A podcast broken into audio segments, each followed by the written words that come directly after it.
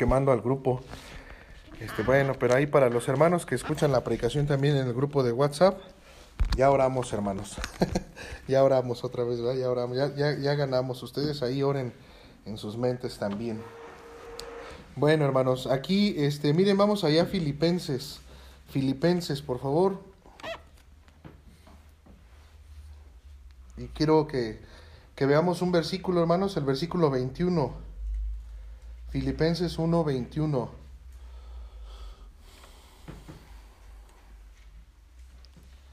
Miren este versículo, dice, dice ahí, porque para mí el vivir es Cristo y el morir es ganancia. Y esta idea, hermanos, esta idea es tremenda.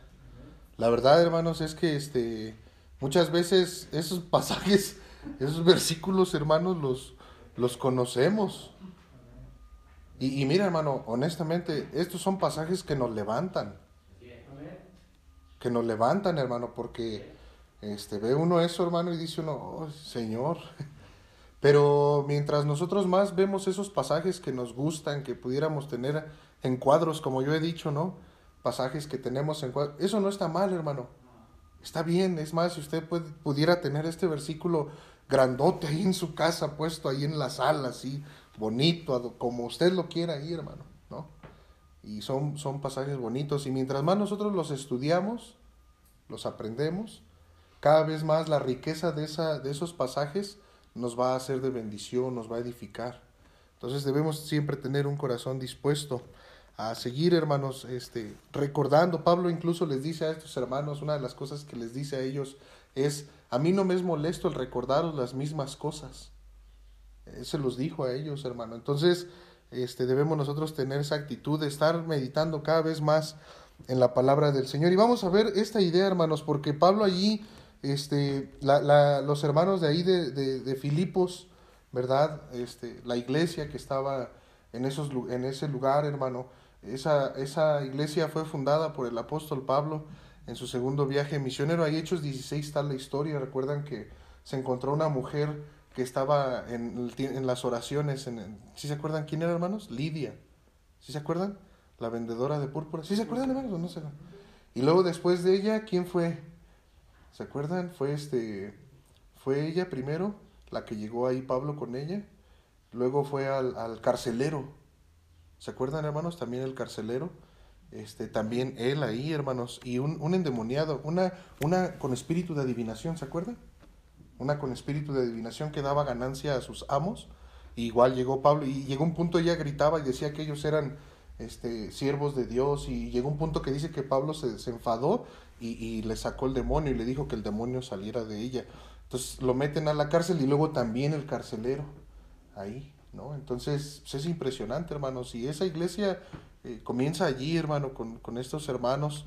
Eh, ellos, la verdad es que Filipenses, hermanos, una, una de las cartas que Pablo escribe en la cárcel es también Efesios, es este Colosenses y es también este Filemón y esta de Filipenses. Son esas cuatro que Pablo escribe en la cárcel.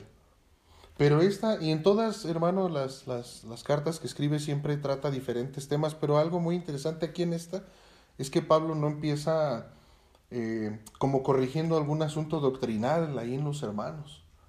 O sea que ellos iban, iban bien, hermano. Más bien es como una carta también como de ánimo, como, como de gozo, aunque resalta al final una situación que había entre dos hermanas. ¿Se acuerdan? Que no eran de un mismo sentir.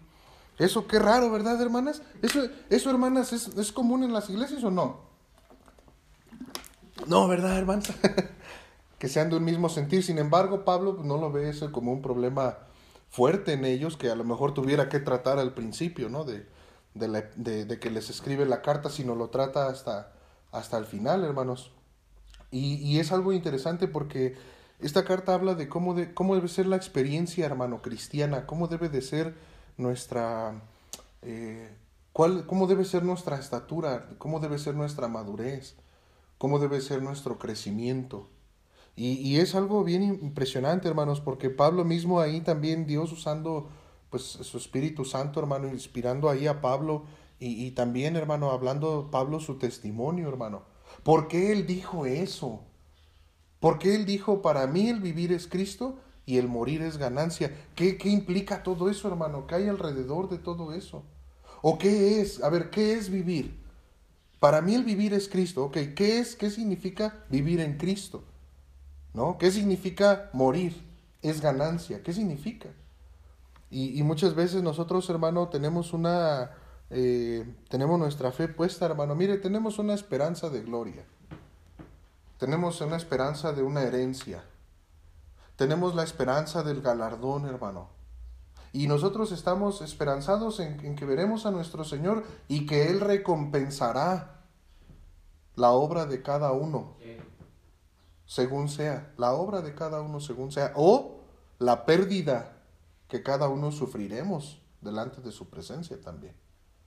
Y tenemos la esperanza, hermano, de una eternidad a su lado, sirviéndole, adorándole. Tenemos la promesa de parte de Él, hermano, que, que, seremos ahí tal como Él es. Tenemos la esperanza de que un cuerpo transformado. Y, y todo eso, hermano, es lo que cuando nos referimos a la frase morir es ganancia. Muchos de nosotros este, pudiéramos fallar aquí, hermano, y a lo mejor decir, decir nosotros, este, para mí, para mí el morir es ganancia. Oye, ¿y el vivir? Ah, pues pues yo vivo, pues vivo. Muchos nada más teniendo la esperanza, no, no debemos ser así, hermano. No debemos nosotros como cristianos, como hijos de Dios, decir, yo me muero y me voy al cielo, punto, ya. Y es ganancia y yo quiero morir. Es, es muchísimo mejor estar con Él en, eh, en su presencia, en la presencia de Cristo. Y el vivir, hermano, ¿Por qué cortamos muchas veces en nuestra experiencia, en nuestra vida, cortamos esos pasajes? O si vamos a hacer el cuadro, nada más hay que ponerle, para mí el morir es Cristo. Es este ganancia, ¿verdad? Oye, hermano, ¿qué no le falta la mitad? Sí, pero yo no, yo no vivo así. Es impresionante, hermano. Vamos a ver este, algunas características también aquí en Pablo. ¿Por qué él decía eso, hermano? ¿Cómo era su experiencia, su vida? Mire, hermano, vamos a ver a estos hermanos y vamos a ver el ejemplo de Pablo. Y créame, hermano, que yo estaba leyendo ahí un hermano, un comentario de, de este asunto, y decía esta persona, decía este, este teólogo, eh, decía que, decía, cuando nosotros leemos Filipenses, decía, nos damos cuenta que no estamos en la madurez espiritual que debiéramos estar. Y ojalá que nosotros este, entendamos, hermano, que que qué hermosos pasajes. Para mí el vivir es Cristo, el morir ganancia, hay que vivirlo. Hay que hacerlo, hermano, como decía Pablo. No nada más es decir, ya el morir, el vivir es Cristo y el morir ganancia. ¿Por qué? ¿Por qué dijo eso Pablo? ¿Cómo era su vida? ¿Qué, ¿De qué habla eso? ¿De qué está hablando?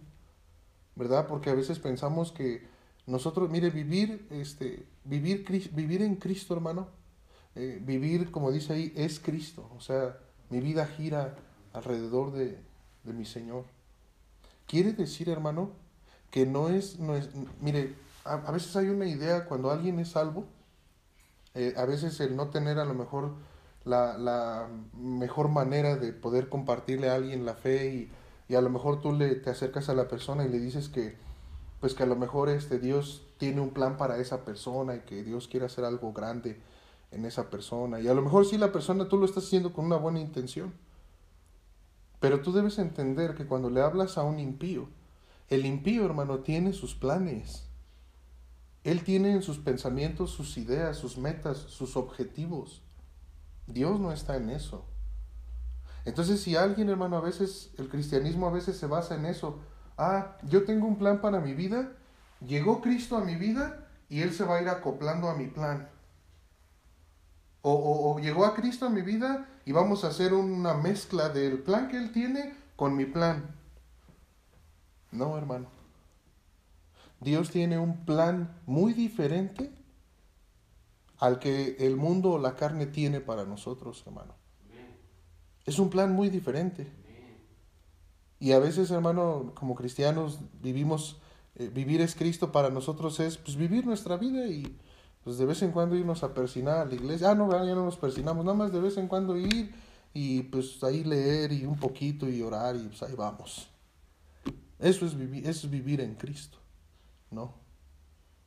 Vamos a ver esas características. Es tremendo, hermano. Mire, dice primero ahí versículo 1, dice Pablo y Timoteo, siervos de Jesucristo, a todos los santos en Cristo Jesús, que están en Filipos, con los obispos y diáconos. Gracia y paz a vosotros de Dios nuestro Padre y del Señor Jesucristo. Doy gracias a mi Dios siempre que me acuerdo de vosotros, siempre en todas mis oraciones, rogando con gozo por todos vosotros, por vuestra comunión en el Evangelio. Fíjese, hermano, desde el primer día hasta ahora, estando persuadido de esto, que el que comenzó en vosotros la buena obra, la perfeccionará hasta el día de Jesucristo. Y hermano, fíjese, dice Pablo, yo estoy agradecido y ustedes están en mis oraciones. Porque ustedes y, yo, dice Pablo, nosotros tenemos una comunión en el Evangelio. Una comunión en el Evangelio. O sea, nuestra comunión es algo verdadero, es algo real, es en el Espíritu, es conforme al Evangelio, como dice su palabra. Y si alguien pudiera preguntar, ¿qué es vivir conforme al Evangelio? Vivir conforme a lo que dice toda la palabra de Dios y principalmente ahí el libro de Romanos. Vivir así como dice el libro de Romanos. Eso es vivir en el Evangelio, conforme al Evangelio. Allí se encuentra nuestra comunión, hermanos. Nuestra comunión no se encuentra en nuestros gustos, en nuestras opiniones. Eh, nuestra comunión, hermanos, no se encuentra, no se encuentra en las cosas que nos agradan. No, nuestra comunión se encuentra en el Evangelio. En Él, hermano, en esa vida piadosa. Y dice Pablo que él daba gracias.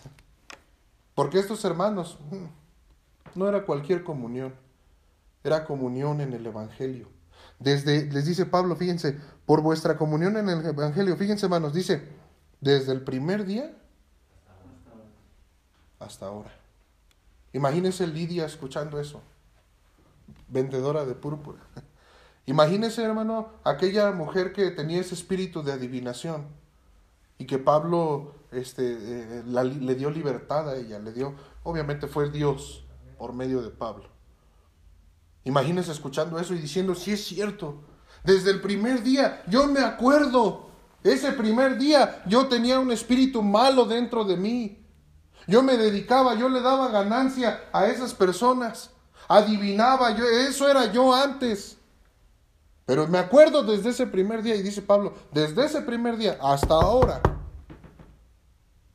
Qué tremendo, ¿no? Qué hermanos.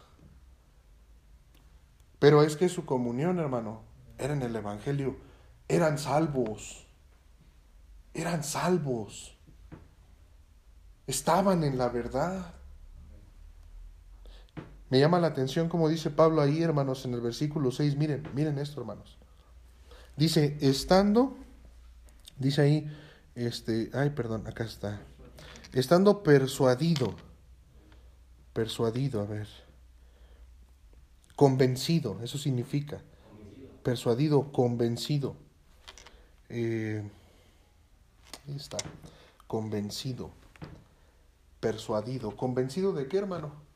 De que, dice ahí, persuadido de esto, que el que comenzó en vosotros la buena obra.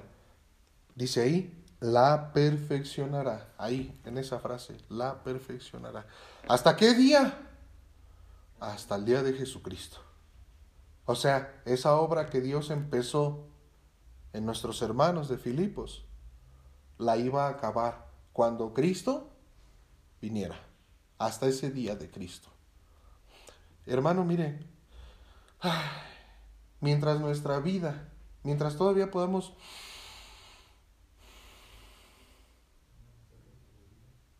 aliento de vida, ¿no? Recuerde que nosotros tenemos un soplo. Por eso estamos vivos. Y podemos respirar, ¿no? Y sentimos la vida en nosotros, hermano. Y eso es de Dios. Eso Dios nos lo dio, hermano, a nosotros. Y Él, él, es el, él es el dueño de esa vida. Él es la vida. Entonces, pues Él la toma también de nosotros. Eh, bajo las circunstancias que Él quiera, hermano. Como es, sea su voluntad. El tiempo en que sea su voluntad. Y en la palabra de Dios hay cosas, hermano. Hay principios que nos enseñan que ese aliento, esa vida, se puede acortar por causa de la rebeldía. Por ejemplo, los padres a los hijos. Si, si los hijos tienen un mandamiento de parte de Dios, con promesa, que honren a sus padres, y, que, y que dice, para que te vaya bien, para que seas de larga vida, le dice. Y ese principio, hermano, no solamente es que los padres se sujeten a los hijos en una forma así, este, hablando nada más de eso, no. Ese mandamiento nos enseña un principio de autoridad, de autoridad. Cualquiera que se revele, hermano, al plan perfecto de Dios en su vida, sus días se acortan, hermano. Se acortan, hermano. ¿Por qué, hermano? Porque es un mandamiento. Yo tengo que, yo tengo que ser obediente a la palabra del Señor. Obediente a sus mandamientos, hermano. La vida que nosotros tenemos, hermano, es, es, valiosa, no porque digamos, es que es mi vida, es mi vida. No, es valiosa, no es porque sea mi vida, sino porque lo que yo puedo respirar viene de Dios. Es la vida de Él. Él me la dio a mí. Entonces es muy valiosa la vida. Y, yo debo ser obediente a Dios. Para que mi tiempo, el que es la voluntad de Dios, que, que yo parta con Él, no se acorte. No se acorte por mi rebeldía al Señor. No, es tremendo, hermanos. Y, y, muchas veces habíamos dicho, y ah, sobre los hijos, ¿verdad? Hay un mandamiento que dice, honra a tu padre y a tu madre, no, y para enseñárselo a los hijos estamos buenos. Y Dios pudiera decir, ¿y yo qué? ¿Y tú si me honras? ¿Tú, ¿Tú no eres rebelde a mí? No, es impresionante, hermano. Pero bueno, miren, ya me estoy desviando yo mucho aquí del tema. Dijimos que íbamos a usar la frase, la perfeccionará. Mire, Filipenses. Estamos ahí en Filipenses. Ahí este hermano Uciel, ayúdale al hermano, este, por favor, a buscarlo, el hermano Víctor, por favor, hermano. Ahí, ahí hermano, le, le echan la mano, ahí se lo pone ahí. Filipenses 1, estamos ahí, Filipenses 1. Ahí en el versículo 6, vamos en el 6. Esa es la frase que, que, que queríamos agarrar. Dice, estando persuadido de esto, que el que comenzó en vosotros la buena obra, la perfeccionará hasta el día de Jesucristo. Y sabe algo, hermano, mire, Dios quiere, yo, yo tengo que entender algo, Dios quiere terminar algo en mi vida, pero eso lo quiere hacer, hermano, desde el primer día. Hubo un comienzo. Dice que Dios comenzó, comenzó, dice ahí eh, eh, eh, el versículo este, 6 a la mitad, dice que el que comenzó, ese es Dios. Él es el que comenzó la buena obra en nosotros. ¿Desde cuándo? Ok, vamos a, vamos a ver desde cuándo. Desde que nos permitió, bueno, desde antes de la fundación del mundo, pero desde el momento que nos permitió a nosotros ser concebidos, ahí en el vientre de nuestra madre, desde ahí ya Dios comenzó algo en la vida de un ser humano. Pero hay otro comienzo también, que es en los caminos del Señor el comienzo en, un cambio de vida, el comienzo en el cristianismo. Eso es un día, un día comenzó eso. Eso comienza en el día de la salvación. Nosotros tenemos que buscar, miren, vamos a Mateo 13 rápido, hermanos. Mateo 13. Mateo capítulo 13. Se va el tiempo muy rápido. Vamos a ir rápidamente. Mateo 13. No pierdan Filipenses porque ahí vamos a estar. Ese es nuestro pasaje ahí que vamos a estar. Mateo 13, versículo 23. Miren cómo dice, hermanos. Mas el que fue sembrado en buena tierra, este es el que oye y entiende la palabra y da fruto y produce a ciento, a sesenta y a treinta por uno. Este es el comienzo de una persona, el comienzo cuando Dios, hermano, en Cristo, tiene un propósito para la vida de esa persona, para, para algo, para su, para su fin de él. Y tiene un propósito. Y entonces, hermano, la persona impía debe entender que sus planes, sus metas, sus objetivos Todo debe ser cambiado y transformado por ahora esa nueva naturaleza, por la palabra de Dios, por la voluntad de Dios.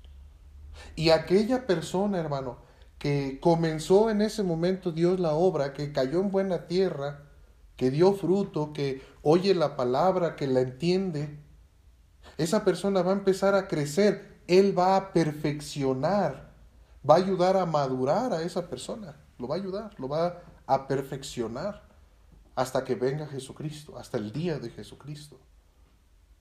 Pero, pero la Biblia no nada más nos habla de esta tierra. Mire, porque dice el versículo 23, dice, el que fue sembrado en buena tierra. Recuerde, la tierra se refiere al corazón del hombre. Dice, este es el que oye, entiende la palabra y da, ¿qué dice hermano? Fruto. Escucha la palabra la entiende y obedece. O sea, da fruto, lo pone por obra. Y eso en su vida de esa persona que cayó en buena tierra es algo gradual. A lo mejor dice, oye, pero es que estás produciendo el 30%. Sí, pues tengo poco que estoy en Cristo. oye, pues estás produciendo ahora ya, ah, ya estás produciendo el 60. Sí, ya estoy produciendo el 60 ya crecí, ya maduré. Como dijo Pablo, después de tanto tiempo, ¿no? Ya eres maestro, ya maduraste, ya creciste. Y, y el 100% de ese fruto de nuestra salvación, nosotros lo vamos a ver el día de Jesucristo, cuando estemos delante de Él, cuando recibamos sus promesas, cuando veamos cumplida su palabra en nosotros. Ahí va a terminar. Mientras estemos en la tierra, hermano, con ese soplo de vida en nosotros, debemos nosotros asegurarnos primero que la semilla de la palabra de Dios, cuando cayó en mi vida, mi corazón estaba en condiciones de recibirlo. Si era buena mi corazón, buena tierra. Y alguien puede decir, oiga pastor, pero Dios dice que el corazón es malo perverso, engañoso. Usted no lo ha predicado. Sí, es cierto, ¿verdad? Entonces ya me contradije. no, yo lo he predicado. ¿Cómo el corazón de una persona se hace bueno? Mire, hermano, cuando se va a sembrar una semilla, se tiene que ahí hacer mucho proceso. Los que son hermanos de, de, campo lo saben, hay varios hermanos que saben de eso, de la siembra y todo eso. Y hermano, para sembrar la semilla tiene que haber cierta pues profundidad, la tierra tiene que tener ciertas características, no puede ser un pedazo de tierra lleno de basura, por ejemplo, se tiene que limpiar. La tierra no puede estar dura, seca ahí toda, porque pues cómo vas a echar semilla ahí, así nada más mm, ahí no. Tienes que preparar esa tierra y echar ahí esa semilla. Después se cierra otra vez y empieza ahí la semilla, ¿no? el corazón del hombre, hermano, cuando se le predica el Evangelio, el corazón de la persona está, mire, por ejemplo, aquí habla de varios tipos de tierra. No vamos a ir por el tiempo, porque el tiempo lo tenemos encima, pero, por ejemplo, hay, hay semilla, hay personas que en su corazón, cuando ellos escuchan la palabra de Dios, ellos este, están, cuando dice ahí, son los que caen junto al camino.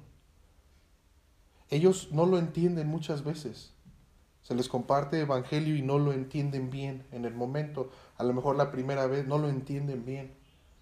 Y todo lo que se sembró en ellos, el diablo viene y lo quita, lo arrebata, dice que esa semilla que cae junto al camino, vienen las aves de los cielos y comen la, la semilla.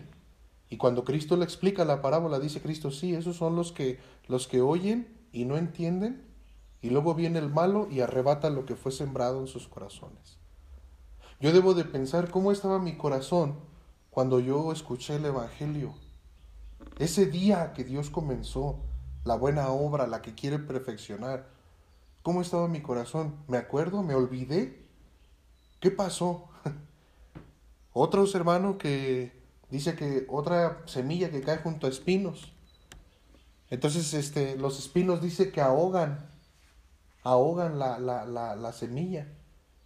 y no, no crece. Y cuando Cristo explica, dice que los espinos, por ejemplo, son los afanes de la vida, las codicias y otras muchas cosas, dice, que ahogan la palabra. ¿Cómo estaba mi corazón el día que yo escuché el Evangelio? A lo mejor mi corazón estaba, o a lo mejor todavía está afanado. afanado con el trabajo, afanado con, con, con, las situaciones, afanado con la vida aquí en la tierra, afanado, afanado con la pandemia. ¿No? Afanados ahí. O, o las codicias, o sea, el dinero, las riquezas. Hermano, todas esas son cosas que impiden que el Evangelio haga la obra en el corazón de una persona. Que esa semilla dé fruto. Pero hay una tierra buena. Una buena tierra. Pastor, ¿cómo la hacemos? Exactamente como el sembrador. Abrir la tierra, plantar la semilla y después se cierra. Punto. Hay un momento, hay un punto, hermano, en la vida de un alma, del ser humano. Hay un punto donde la persona se arrepiente, donde la persona ve su maldad, la reconoce, se humilla, hermano, clama a Dios. En ese momento, su corazón se está abriendo. Y en ese momento cree en el Señor. Y luego se cierra otra vez. Y entonces sí, empieza Dios la buena obra en la persona. Pero ya con un corazón renovado. Ya con un corazón de carne, hermano. Ya con un nuevo entendimiento, porque ahora sí la persona está en Cristo. Ahora sí es salvo, ahora sí es cristiano, seguidor de Jesucristo. Pero eso es un día que Dios comienza la obra en una persona, en un alma. Primero, hermano, para poder nosotros eh, vivir, eh, decir ese versículo que para mí el vivir es Cristo y el morir es ganancia. Primero, hermano, necesitamos estar en Cristo. En Cristo, hermano. Porque, mire, hermano, desafortunadamente a veces uno, uno ve, este, pudiéramos ver personas a lo mejor engañados, hermano, con, con, con el pecado en sus vidas y, y, y, viviendo, mire, hay mucho, hay mucho, ¿cómo decirlo, hermano? Se llega a ver mucho que dicen, hay, hay cristianos muy carnales. No, o llegan a decir algunos este, predicadores, no, es que ya la carnalidad ya este ya llenó nuestras iglesias y cosas así, ¿no? No sé qué está pasando, cada vez los hermanos son más carnales. Los jóvenes son bien carnales. Y a veces ya con eso nos quedamos, ¿no? ¿Y qué decimos? Bueno, mientras sea carnal, pues aunque sea salvo. Está tremendo, ¿no? A ver, a ver, ¿cómo, cómo, cómo? No, no, no, no, no es de esa manera, hermano. No es de esa manera. Este, ¿sabe qué es lo que está pasando? Que las iglesias está, estamos, hay mucha gente que no está en Cristo. Que no hay salvación, hermano. Que no hay salvación. Entonces, hermano, eso es tremendo. Cada uno debe examinarse. Cada uno debe de buscar, mire hermano, algo que, una herramienta que Dios ha dejado para que ese corazón, si, si, si yo como, como alguien que estoy hablándole a alguien de Cristo, si yo le digo a la persona, este, yo quiero hablarle y compartirle el Evangelio, yo quiero que el Evangelio llegue hasta lo más profundo de su ser, hasta su corazón para que se convierta, para que nazca de nuevo, para que haya salvación. ¿Cómo yo, como un ser humano, llego hasta ese lugar? Al corazón, a la conciencia, a la mente. Ya les di la respuesta. conciencia. Ah, yo voy a ir a la conciencia. Todos hermanos tenemos un testigo adentro de nosotros. Todos hermano. Ese testigo se llama conciencia. Es esa vocecita que no se quiere escuchar, ¿verdad? Porque la conciencia te dice que estás mal y en lo que estás mal. Y a veces pues, te haces así como que, ¿eh? ¿eh? ¿eh? ¿No escuché? ¿No? Mire hermano, Desde pequeños, cuando nosotros hacíamos algo malo, siempre supimos que era malo. Cuando mentíamos a nuestros padres, lo ocultábamos porque sabíamos que era malo. Cuando llegamos a tomar algo que no era nuestro, lo ocultamos, no dijimos porque sabíamos que era malo.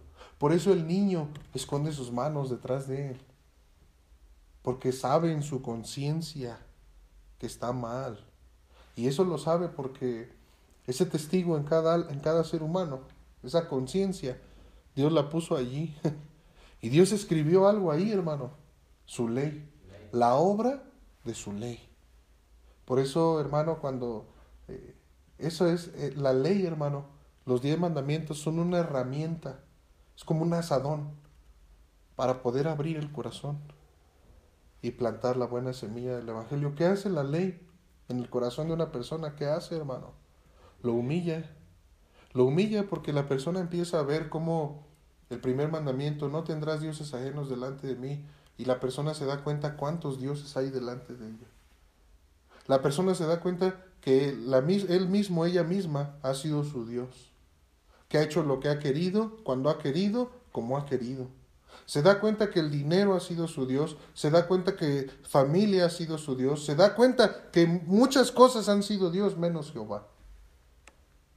Se da cuenta la persona que ha blasfemado el nombre de Dios. Se da cuenta que, que ha usado muchas veces el nombre de Dios sin querer lograr nada solamente que a lo mejor como una muletilla. Dios te bendiga, Dios te bendiga, Dios te bendiga. Y la persona se da cuenta su maldad. Y se da cuenta la persona de su mentira, de su codicia, de su adulterio. Se da cuenta de la rebeldía que ha habido en la persona. Y eso, hermano, debe ser humillante para el ser humano, para que su corazón sea una buena tierra. Y entonces sí, entonces sí, en esa condición de humildad, en esa condición de tristeza, de darse cuenta de su pecado, entonces sí, allí, desde ese lugar decirle, mira, ahora sí, como estaba escrito allá afuera, solo Cristo salva. En ese momento. Pero a veces nosotros queremos llegar primero con solo Cristo salva. Y esa, eso a la gente, hermano, se le hace una locura. No lo pueden entender, hermano. Yo recuerdo mucha gente, hermano, decirme, de veras, hermano, yo decía, es que no entienden. Y ahora que lo pienso y, veo cómo respondía el impío, y muchas veces decían, ay, pero ¿a poco así de fácil? Nada más voy a hacer una oración y ya voy a ser salvo. Sí, le decíamos, pero tiene que ser una oración de fe y arrepentimiento. Y hasta sacábamos pasajes fuera de contexto y decíamos que si confesares con tu boca y ahí decíamos, no, pues tienes que orar y pedir. Y, hermano, créame que eh, la gente me decía, pero tan fácil. Y nosotros le decíamos, no, sí, no, no fue tan fácil. Cristo dio su vida y le sacábamos la, la tangente, ¿verdad? Para no hablar del tema. No, no, no, no, no, no, no. No es tan fácil. Que sea por gracia no significa que es fácil. Por gracia significa que es Dios en su misericordia nos está haciendo un favor, en su amor nos salva y nos bendice en su eso es gracia. Pero fácil? No, hermano, porque de hecho para ser salvo tiene uno que arrepentirse y creer en el Evangelio. Y arrepentirse significa darle la espalda al pecado. Arrepentirse significa convertirse. El Señor dijo, convertíos, arrepentíos y convertíos. Una conversión, una conversión, un cambio total, hermano, en la mente. Y obviamente ese cambio en la mente va a empezar a producir cambios también en muchas áreas de mi vida. Pero comienza en mi mente. Ahí es donde muchos también se equivocan y llegan a la religiosidad. Muchas personas que, llegan a, sentirse en su conciencia tranquilos, solo con el hecho a lo mejor de, haber cambiado ciertas cosas o, de ir a alguna iglesia, ¿no? Este, o de no adorar ya las imágenes, ¿no? No sé si antes habían salido, salimos del catolicismo y las imágenes ya no adorarlas, o ya no irse a confesar, o ya nada más saber. Ahí es donde hay que tener cuidado, hermano. Porque mire, hermano, nosotros no podemos obrar los cambios, hemos dicho, tenemos que tener cuidado con el legalismo, ¿no? No, hermano, aquí los cambios no es así, o sea, si, si a lo mejor yo veo a mi hermano Uciel, ¿no? Y este, y yo no le voy a decir a mi hermano Uciel, ah, hermano Uciel, tú tienes que hacer esto y esto y esto. Si eres salvo, tienes que hacer esto y esto y andar así, así, así. Y el otro va a andar bien derechito, pero nada más por fuera. Sus obras, su exterior, ¿verdad? su apariencia. Y a lo mejor por dentro. Se, se empieza, a, a, lo mejor Uciel aprende a usar el traje de cristiano. De ponerse el traje de cristiano cuando va a hacer cosas de cristiano y cuando va a hacer cosas del mundo, se, se quitarse el traje de cristiano y ahora ponerse el del mundo. Ahí no hay salvación, hermanos. Eso no es así. Entonces, hermano, primero, primer lugar, ya me extendí mucho aquí en el primer punto, pero en primer lugar, asegurarme que, que, que el Evangelio cayó en mi buena tierra, en un corazón arrepentido. Y si no es así, pues humillarse reconocerlo, humillarse y ahí está, arrepentirse. Y en ese punto de arrepentimiento, poner la fe en el único que puede salvar. Ay, es como cuando en el Antiguo Testamento, hermanos, ay, de veras, bueno, es como en el Antiguo Testamento. Cuando ellos llevaban sus sacrificios, hermano, para que cubriera sus pecados, para que fueran perdonados sus pecados, para que la ira de Dios se aplacara este, contra ellos y no los destruyera su justicia por causa del pecado. Dios les dijo a ellos, les estableció una serie de sacrificios. Y ellos llevaban el animal, hermano, el animalito, fuera el, fuera el carnerito, fuera el, el, lo que ellos llevaran, el becerrito, lo que ellos llevaran, hermano. Lo llevaban ahí, hermano, y ellos tenían que poner sus manos sobre ese sacrificio. Y ellos tenían que degollar ese sacrificio. Y después el sacerdote tomaba la sangre y el sacerdote llegaba y el sacerdote la aplicaba a los lugares donde se le había instruido, donde tenía que aplicar.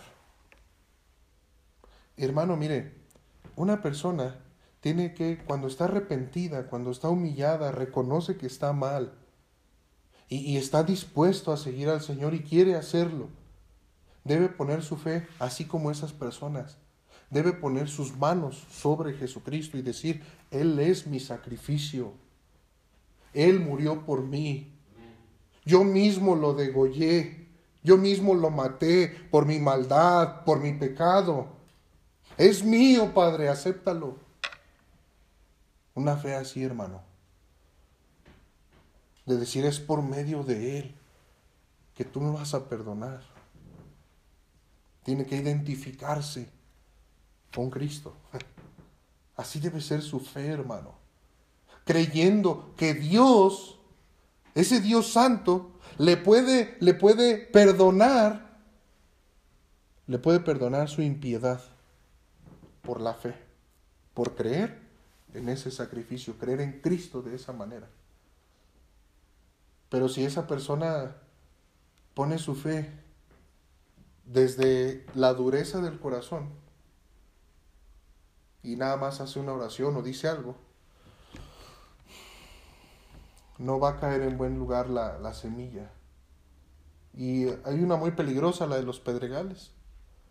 Como que parece que sí, pero como que no. Yo recuerdo mucho batallar cuando era joven, hermanos, este, y, yo llegué a la iglesia y yo pensaba que yo era salvo, yo no era salvo, pero pues me aferraba a que yo era salvo porque pues había hecho tres oraciones y, y yo decía, no, sí, hasta me había bautizado. Y decía, no, sí, yo soy salvo. Y... Pero algo, algo muy, muy interesante en mi vida, yo era esa semilla que había caído en pedregales. Porque yo me acuerdo, hermanos, que ustedes muchos lo han de recordar. Venía yo a la iglesia, hermanos, y estaba aquí y le echaba ganas. Venía aquí, le echaba ganas y, y parecía que sí, montón de hojas. Pero algo pasaba y me desanimaba y nuevamente retrocedía. Y pasaban uno, dos meses y otra vez algo, algo me, otra vez me traía, otra vez me acercaba y otra vez pasaba algo y otra vez me desanimaba y volví. Hay mucho cristiano así, que dice, pues es que no siempre uno anda bien espiritual. ¿No será que, que son pedregales? ¿No será que tu comunión en el Evangelio nada más es, es como en los pedregales, que como no hay profundidad de tierra, o sea, no echas raíces, no profundizas en las cosas de Dios? Pues entonces, como no hay raíces, pues creces pronto, brotan pronto cosas, como que aparentando. Pero viene el sol, dice Cristo cuando explica la prueba, la tribulación, y te quemas, eso que habías levantado, se quema. Y otra vez.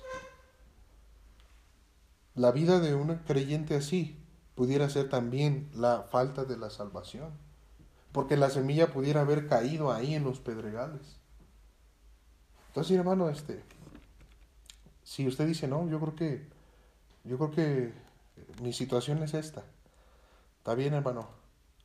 Saque el asadón. Ya, ya ahorita, como vamos ahorita, usted mismo saque el asadón. La ley de Dios. Taladre su corazón. Dese cuenta de su pecado. Y, y cambie la semilla. La pone ahí en el buen, en el buen, porque usted ya sabe que Cristo murió por usted. Usted ya sabe que Cristo Jesús dio su vida por sus pecados. Usted ya cree en Él. Sí, porque si no creyera, mire hermano, todos los que estamos aquí creemos en Dios, no estuviéramos aquí. Creemos en Él. Pero aún aquellas personas que van a las iglesias y a lo mejor sus vidas no, no reflejan a Cristo, ¿por qué cree que van, hermano? Porque cuando alguien no cree en Dios, hermano, no va a la iglesia, no busca, o sea, no, está lejos, sí. No buscan al Señor, pero van porque creen en Él, pero pudiera hacer falta el arrepentimiento, hermano. Entonces, vamos a regresar allá a Filipenses rápidamente. Dice ahí, versículo este, 6, dice que, la perfeccionará hasta el día de Jesucristo.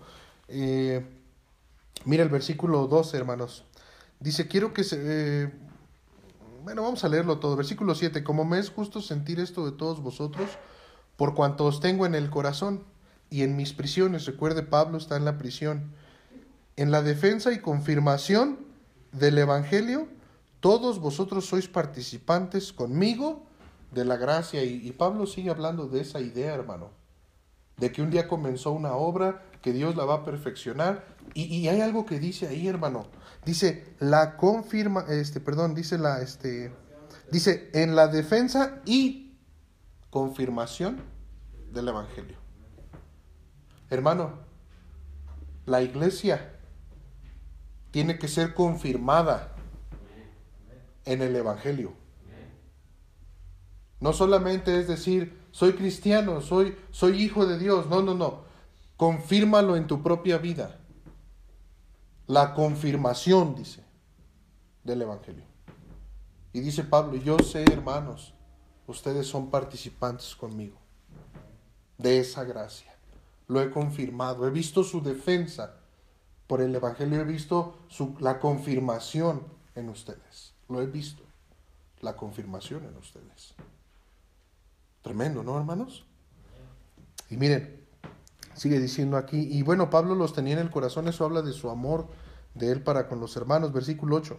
Porque Dios me es testigo de cómo os amo a todos vosotros con el amor entrañable de Jesucristo. Y esto pido en oración que vuestro amor abunde aún más y más en ciencia y en todo conocimiento para que aprobéis lo mejor, a fin de que seáis sinceros e irreprensibles para el día de Cristo. Hermano, debemos, cuando lleguemos a Dios, debemos llegar así, hermano, ese día con un corazón sincero, hermano. Sincero, irreprensible. Eso, hermano, es algo que Dios quiere ir perfeccionando. Esa es la obra que Él va a hacer en nosotros. Dios, hermano, no va, mire, hermano, cuando alguien es salvo, cuando alguien verdaderamente es salvo, no quiere decir que su vida va a cambiar de la noche a la mañana en un sentido de lo que hace o dice o cómo actúa o eso, ¿no? Porque hay personas que son, pudieran ser salvas y llevar tiempo en los caminos del Señor y sus vidas no cambiar. Por falta de obediencia, por falta de sumisión a Dios, a su palabra. Pero, pero debemos entender, hermano, que hay algo que sí cambia totalmente, hermano, y es la mente. La mente, hermano. Ahora ya en tu mente está hacer lo correcto. Hay tentaciones y hay luchas, pero ahora hay algo dentro de ti que te va a ayudar para hacer lo, correcto, una nueva naturaleza. ya no estás muerto, ya ves. Porque Pablo le dice a estos hermanos, lloro que, que ustedes, su amor crezca más, más, que haya más y más, abunde en conocimiento, en la ciencia, para que ustedes aprueben lo mejor, dice ahí. Hermano, tú y yo debemos ir creciendo, cada vez aprobando las cosas mejor en nuestras vidas. Mire, por ejemplo, yo lo decía el otro día a un hermano, gracias a Dios porque hemos, hemos ido aprendiendo el Evangelio. ¿Lo aprendemos como lo, debe, como lo tendríamos que aprender? ¿Lo tenemos así, hermano? No, no, como dice Pablo aquí, no que ya sea perfecto, le dijo a ellos. No, no, no, no, pero yo sigo adelante, sigo creciendo. Entonces, hermano, no es que usted y yo seamos ya perfectos, que ya hayamos llegado, que ya lo hayamos alcanzado, no, pero vamos adelante, vamos adelante, hermano, y así debe ser su vida de usted también, hermano en, su carácter, decir, bueno, yo era así y conocí al Señor y cambié, ok, ¿qué más? No, pues ya cambié, ya no, ya no, ya no digo, este, ya, ya cambió mi, mi actitud, mi carácter. Pues sí, pero ahora, ahora no solamente que ya no grites, ahora que, haga, que no grites cosas malas, ahora que hables cosas buenas. ¿No? O sea, esa confirmación del Evangelio en tu vida. No solamente te estás apartando del pecado, sino que vemos cómo Dios está haciendo la obra en ti. Ahora hasta te estás consagrando. El que hurtaba, no hurte más, sino trabaje con sus manos, dice. Hay, un, hay una conversión. Entonces, hermano, este, esa, esa, esa confirmación, dice, para que aprobéis lo mejor. Yo hoy creo, hermano, de una forma educar a mis hijos.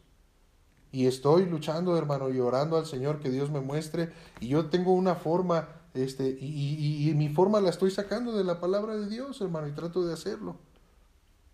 Y, y yo lo estoy haciendo así. Yo espero, hermano, que, por ejemplo, como yo lo hice con Leví, espero hacerlo mejor con Judá y espero madurar cada vez más. Y si para eso yo tengo que reconocer que no lo sabía antes como lo debía de saber y que he aprendido más, lo hago, no hay ningún problema. Esa es la vida, hermano, de un cristiano y dando fruto y creciendo, mire así, creciendo en su vida espiritual.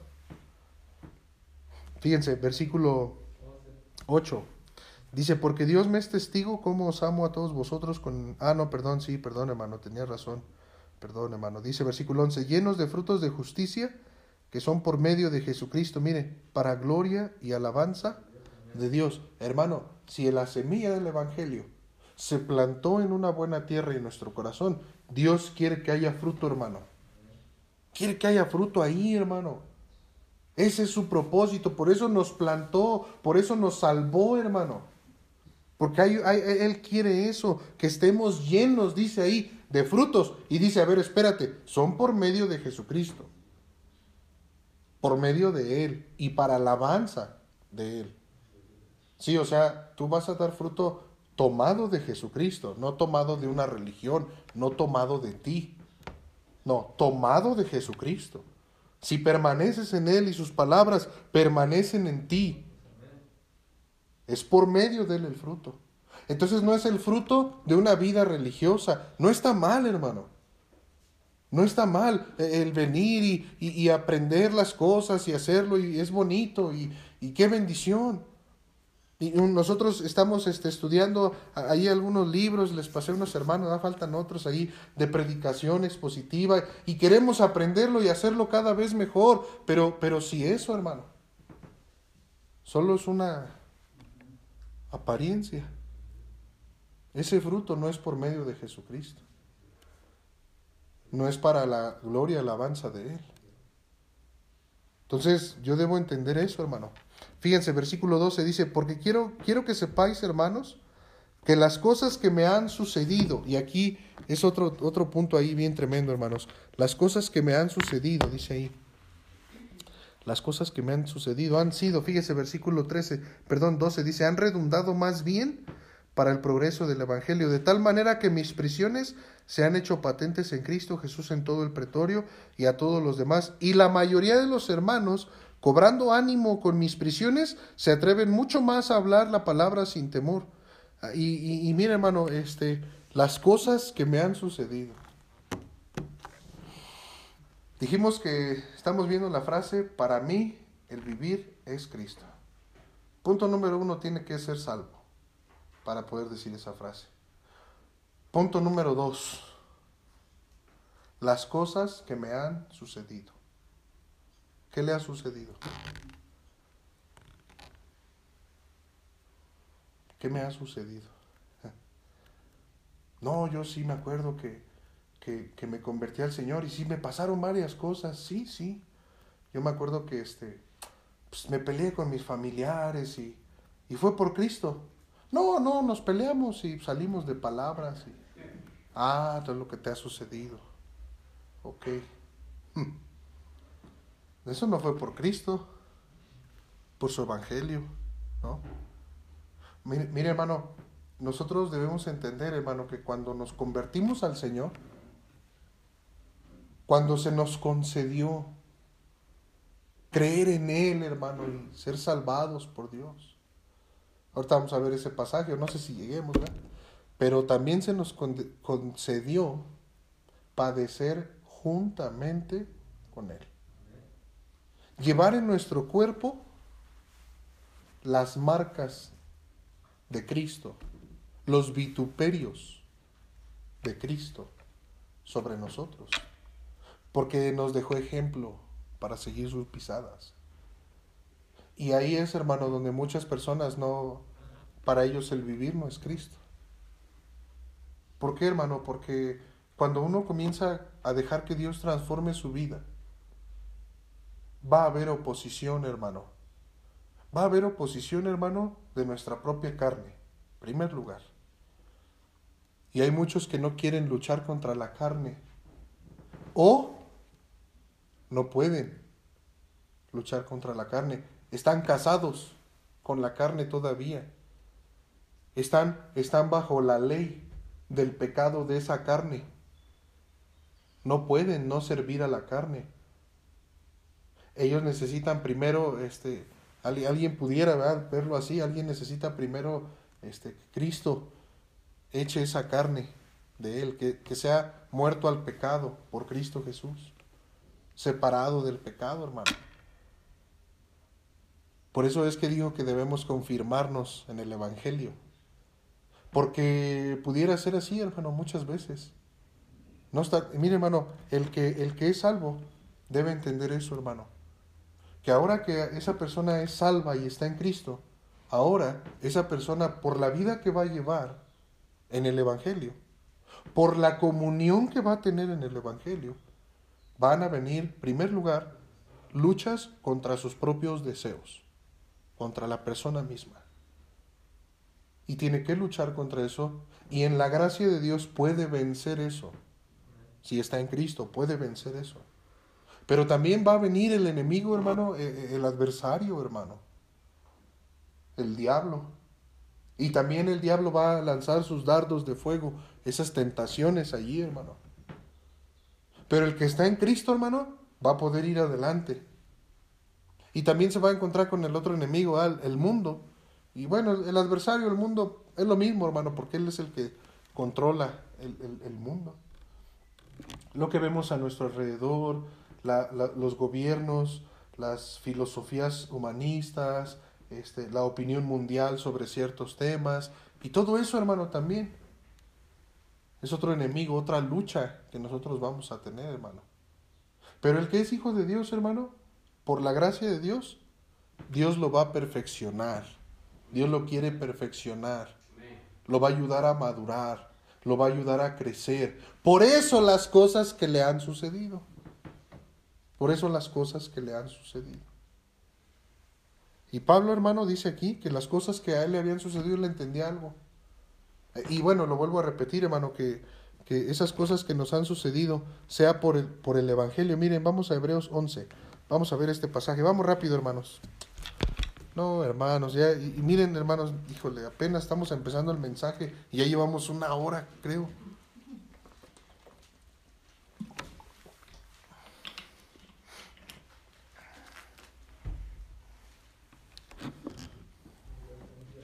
Hebreos 11, miren ahí, hermanos, el versículo. Hebreos 11, permítanme.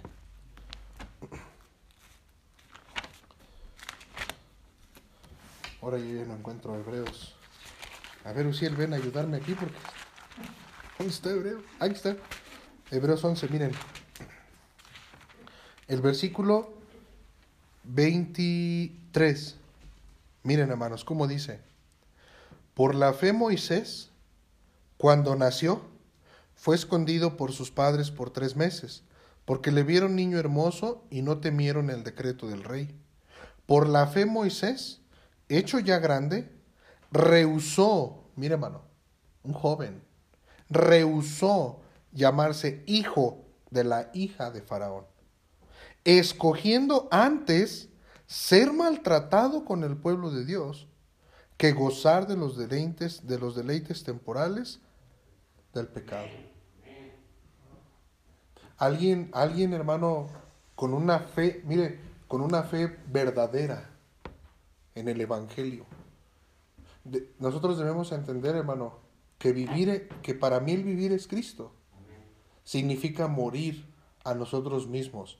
No puede vivir Cristo y tú. No se puede. No se puede. No es que tú digas, bueno, pues Señor, mira, vamos a hacer algo. Yo te pertenezco a ti el, el, el, el domingo, el lunes, el martes, y nada más, o nada más dame chance el viernes. El viernes déjamelo para mí, para mis cosas. ¿No? Cristo no, no va a vivir contigo diciéndote, oye, mira, quiero que pintes esta barda de blanco y no le vas a poder decir tú a Cristo, sí, la pinto de blanco, pero sí le voy a poner unos adornitos. No. ¿Por qué, hermano? Porque entonces Cristo no está ahí contigo. Debe ser Cristo, hermano, reinando en tu vida. Que si el Señor te dice algo, debe ser por ahí y yo lo tengo que hacer y por ahí debe ser. ¿Por qué? Porque mi Señor me dio ejemplo. ¿Por qué? Porque su palabra lo enseña. Y te vas a encontrar tus tres enemigos. Tú mismo, el diablo, el mundo. Y tienes que vencer con la ayuda de Él. Mira Moisés. Ahora es algo como una... Bueno, no, y no es una hipérbole lo de Moisés, porque literalmente Moisés, esa fue su fe, hermano. ¿Te imaginas? Él pudo haber llegado a ser faraón, hermano. Si, si nosotros vemos un poquito ahí en la, historia de Egipto, hermano, eran lugares muy prósperos, bastante prósperos. Eran deleites, este, como dice ahí, les llama deleites temporales del pecado, pero eran deleites impresionantes. Pues era algo muy grande, hermano. Faraón era, con, con, era, era los faraones eran eh, ellos eran adorados como si fueran seres divinos, eran divinidades, considerados como dioses, eran llamados dioses de Egipto. Entonces, hermano, Moisés, hermano, su fe en Dios lo llevó a él a, a algo, hermano, a rehusar, renunciar y decir, no, sí es cierto, sí está muy bonito, si es cierto, todos dicen que eso es lo mejor. Si es cierto, este, es mucho dinero. Si es cierto, pudiera hacer muchas cosas. Sí, sí es cierto. Pero mi fe está puesto en Dios. Entonces yo voy a escoger, en lugar de eso, voy a escoger ser maltratado, esclavizado con el pueblo de Dios. Porque él tenía por mayores riquezas, ya no lo leímos, tenía por mayores riquezas Bueno, mejor lo leemos, mire. Versículo 26 dice, teniendo por mayores riquezas ¿eh? el vituperio de Cristo que los tesoros de los egipcios. Wow. Y alguien pudiera decir, Moisés, estás ciego. ¿Cómo, cómo tú, Moisés, si, si, si, estás viendo a los egipcios y, y, estás viendo esas maravillas, esos deleites, esa grandeza, todo aquello aquí, Moisés, en la tierra? Lo estás viendo allí. ¿Y cómo tú, qué estás ciego que escoges? ¿Escoges eh, la vergüenza? ¿Escoges la vergüenza? ¿Escoges este, la humillación? ¿Escoges el padecimiento? Qué, qué tremendo, hermano. No, al revés, Moisés no estaba ciego. Él veía bien. Por eso dijo, no, esto no es comparado con esto. Oye, pero vas a tener que ser esclavizado y maltratado con el pueblo de Dios. Mm por estos tesoros, lo que sea. Hermano, así debiéramos estar nosotros. Nuestra fe, hermano. Así, hermano. Rehusarnos, hermano, a nosotros mismos, rehusarnos del mundo, rehusarnos de los deleites temporales del pecado. Y escoger, hermano, mejor la obediencia, la humildad, el, el, el someterse al Señor, a su palabra, y cuando empezamos a experimentar el fruto de esta obediencia, y cuando empezamos a darnos cuenta nosotros y a probar de esa miel, nos vamos a dar cuenta que esto es mayor, mi fe es mayor que lo que el mundo me puede ofrecer, que lo que yo mismo me puedo ofrecer. Pero ese es alguien, hermano, que está confirmado en la fe alguien que va creciendo. Mire, eh, ahí mismo Pablo, como decía, regresamos a Filipenses. Híjole, hermanos, vamos rápido, por favor. Ahora sí ya me entró, ya me entró el nervio. Filipenses, ahí en el capítulo, ahí regresa, al 3, mire más adelantito. Capítulo 3, versículo capítulo 3. Ahí el versículo 6, miren, fíjense, dice hermanos. Y bueno, está hablando Pablo a los hermanos, sigue hablándoles a ellos, les dice, en cuanto a celo perseguidor de la iglesia, en cuanto a la justicia que es en la ley irreprensible, pero cuantas cosas eran para mí ganancia, las he estimado como pérdida por amor de Cristo. Y ciertamente, aún estimo todas las cosas como pérdida por la excelencia del conocimiento de Cristo Jesús, mi Señor, por amor del cual lo he perdido todo y lo tengo por basura para ganar a Cristo. Hermano, alguien que dice que para él el vivir es Cristo. Es alguien que estima las demás cosas como basura, como pérdida. Aquí él le llama basura e incluso en, el, en, algunas, este, ¿cómo se llama? Algunas traducciones más antiguas dice estiércol. Dice, lo tengo por estiércol. Él se refería a las obras que eran eh, según la ley, ¿no? en la justicia que es según la ley. Lo que él había dicho que era este, pues maestro de la ley y era fariseo y era irreprensible en las obras de la ley. Y eso es a lo que él le llama así. Pero nosotros debemos estimar como pérdida nuestra vida, hermano, para ganar a Cristo. Porque si nosotros no estimamos nuestra vida como una pérdida, nosotros vamos a querer vivir, vamos a querer sobresalir, vamos a querer este a tener una mala idea, hermano. Mire, eh, muchas veces, como dice ahí, mire, fíjense, versículo bueno, ahí leí el versículo, dice, eh, versículo 7, eran ganan, eh, cuantas cosas eran para mi ganancia, las he estimado como pérdida. Dice, por amor de Cristo.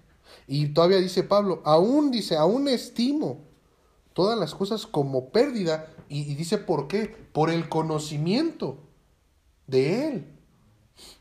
Hermano, muchas veces no estimamos más a Cristo que, que a las cosas de este mundo. Muchas veces no.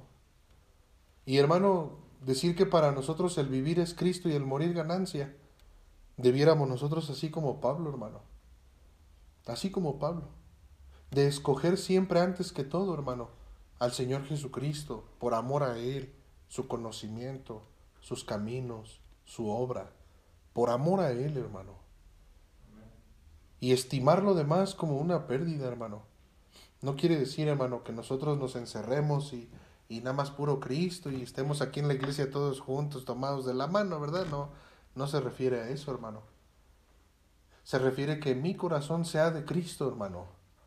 Que yo lo ponga a Él siempre, en todo momento en mi vida.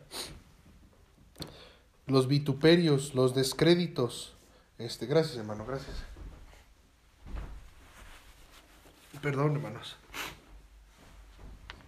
Fíjese, versículo, bueno, eso, eso de vituperios, hermano, eso, esa palabra significa descrédito. Puede ser como molestar, como reprochar, como difamar. ¿Sabe algo, hermano? Por causa del Señor Jesucristo, usted puede ser molestado, ¿lo sabía? ¿Sí lo sabía? Sí, hermano, puede ser molestado, a lo mejor por causa de, de usted, permítame, hermano. Pensé que era sangre, pero no, no, no, no por causa de Cristo, hermano, puede ser eh, molestado, reprochado, difamado incluso, ¿no? Y mucha gente no quiere eso, hermano. La gente no quiere el descrédito. Mire, hay gente, hermano, que no está dispuesta a, seguir a Cristo. Y es muchas veces eso, hermano. No hay una salvación, entonces no hay esa, esa voluntad, hermano, eh, doblegada para obedecer al Señor, para ponerlo a Él en primer lugar. Hay mucha gente, hermano, que no quieren... Mire, hay cristianos, hermano, que todavía toleran, pudieran estar tolerando ciertos pecados, estar participando de varios pecados, no en una forma activa a lo mejor, pero participando como... ¿Cómo se llama? Como... Es que dice la palabra, hermano, que el que oye la imprecación y no dice nada, le es pecado. Como cómplice, como cómplice. ¿Y sabe por qué? Por no querer sufrir los vituperios de Cristo, por no querer sufrir el descrédito o, la molestia, ¿no? De muchas veces, hermano, eh, cristianos permitiendo en, sus vidas, en sus hogares, pecado, hermano, permitiendo eh, eh, la inmundicia y nada más, hermano, por no querer sufrir los vituperios de Cristo. No, hermano, debemos estar dispuestos. Debemos estar dispuestos, hermano, a, decir, no importa, no importa, no importa si yo, yo quiero mucho a, mis familias, yo quiero mucho a las personas y, y, a lo mejor muchas veces con los familiares puede pasar así, hermano.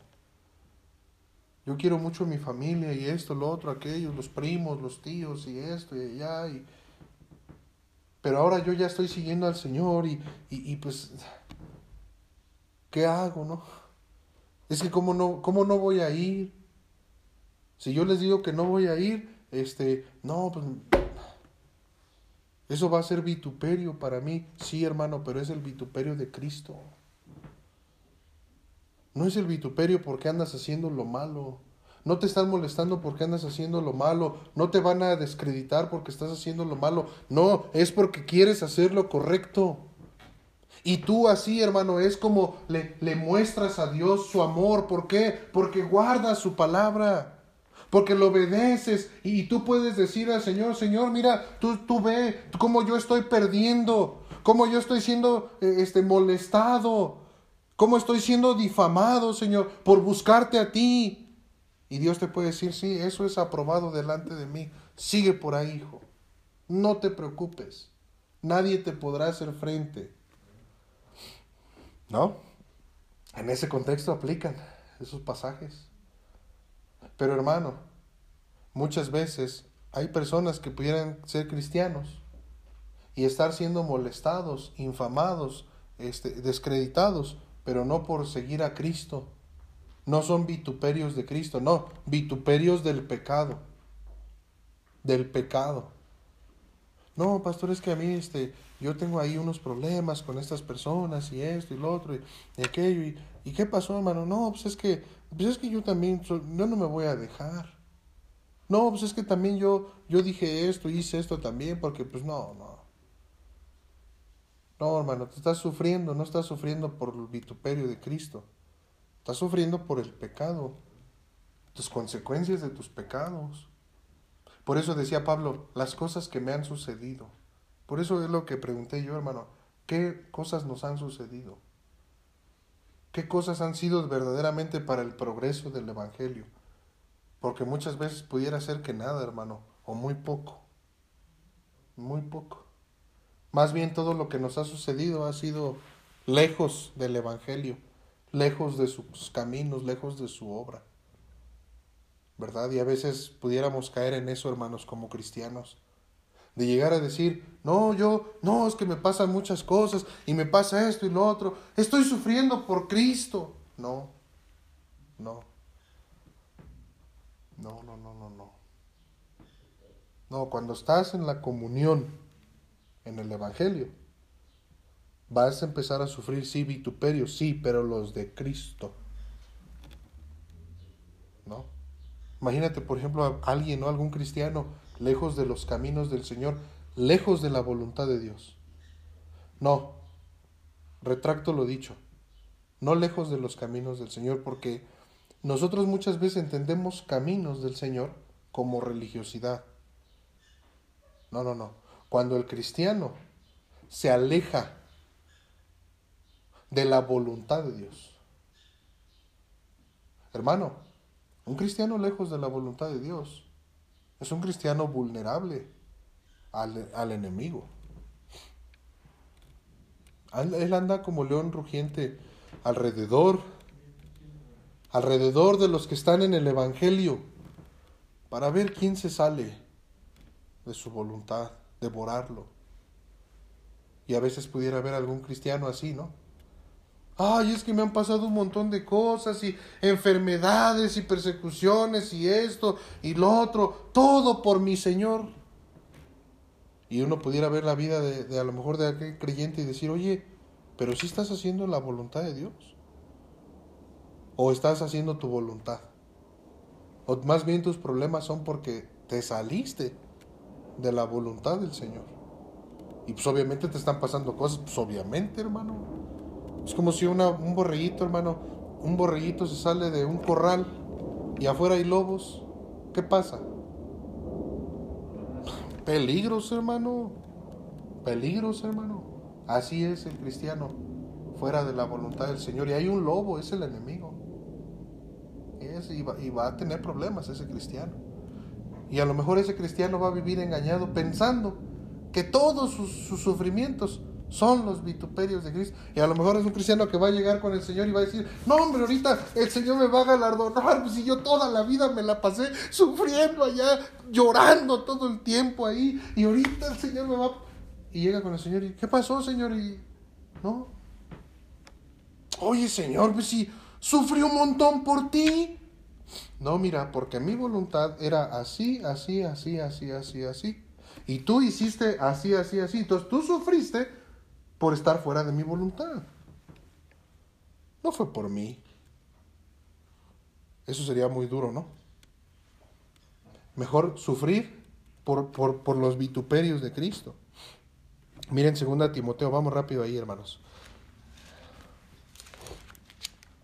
Un poquito adelante de ahí, de donde estamos, de de Filipenses, está Timoteo. Buscamos este segunda, por favor. Segunda Timoteo. Híjole, vamos rápido, rápido. Ya me agarró el nervio, dice. Segunda Timoteo, capítulo 3. Miren cómo dice, hermanos, el versículo 10. Versículo 10 dice, "Por tanto, segunda, perdón, segunda Timoteo, capítulo 3, sí, capítulo 3, versículo 10. Fíjense cómo dice, hermanos. Pero tú has seguido mi doctrina, conducta, propósito, fe, longanimidad, amor, paciencia. Y mire, hermano, Pablo le está diciendo a Timoteo, oye, tú, tú has seguido lo correcto. Tú también, nuestra comunión está en el Evangelio. Tú, tú también estás en la fe. Y, le has echado ganas y, en los propósitos, en la conducta, en la fe. Eh, fíjese, versículo, este, ¿cuál les dije? versículo 10 dice, propósito, fe, amor, dice ahí, paciencia. Y luego, mire, hermano, persecuciones, padecimientos, como los que me sobrevinieron en Antioquía, en Iconio y en Listra. Persecuciones que he sufrido y de todas me ha librado el Señor. Y también todos, todos los que quieren vivir piadosamente en Cristo Jesús padecerán y también. Entonces Pablo, no hombre, Pablo, persecuciones impresionantes. Y ahora esto de, de Filipenses lo escribió desde la cárcel, preso por Cristo Jesús. Y, y, dice ahí Pablo, no, yo, ustedes saben que Dios me ha librado de todo lo que me ha pasado. Tuve persecuciones allá y allá y allá y de todas me ha librado el Señor. Y dice Pablo, ah, pero mira Timoteo, y también todos los que quieren vivir piadosamente, los que quieren vivir en Cristo, los que dicen, para mí el vivir es Cristo, ok, esos también padecerán persecución. ¿Por qué? Por vivir piadosamente van a padecer persecución. Y fíjese, versículo 12 dice, perdón, versículo 13 dice, malos hombres, los malos hombres y los engañadores, mire hermano, irán de mal en peor, engañando y siendo engañados. O sea, mire hermano, el sufrimiento, todo lo que hay alrededor, sea vergüenza, que te moleste, lo que sea, lo que sea, vituperios, sean persecuciones, sean tribulaciones, sea la salud, lo que sea, o sea, todo, todo, todo lo que tiene que ver con el dolor, el sufrimiento. Es parte de la vida. Es parte de la vida, hermano. Tanto, el, tanto Dios va a permitir el sufrimiento en su Hijo por hacer lo correcto, pero ese sufrimiento que Dios le permite sufrir a, su hijo, experimentar a sus hijos, es para su bien de ellos, para crecimiento, para madurez.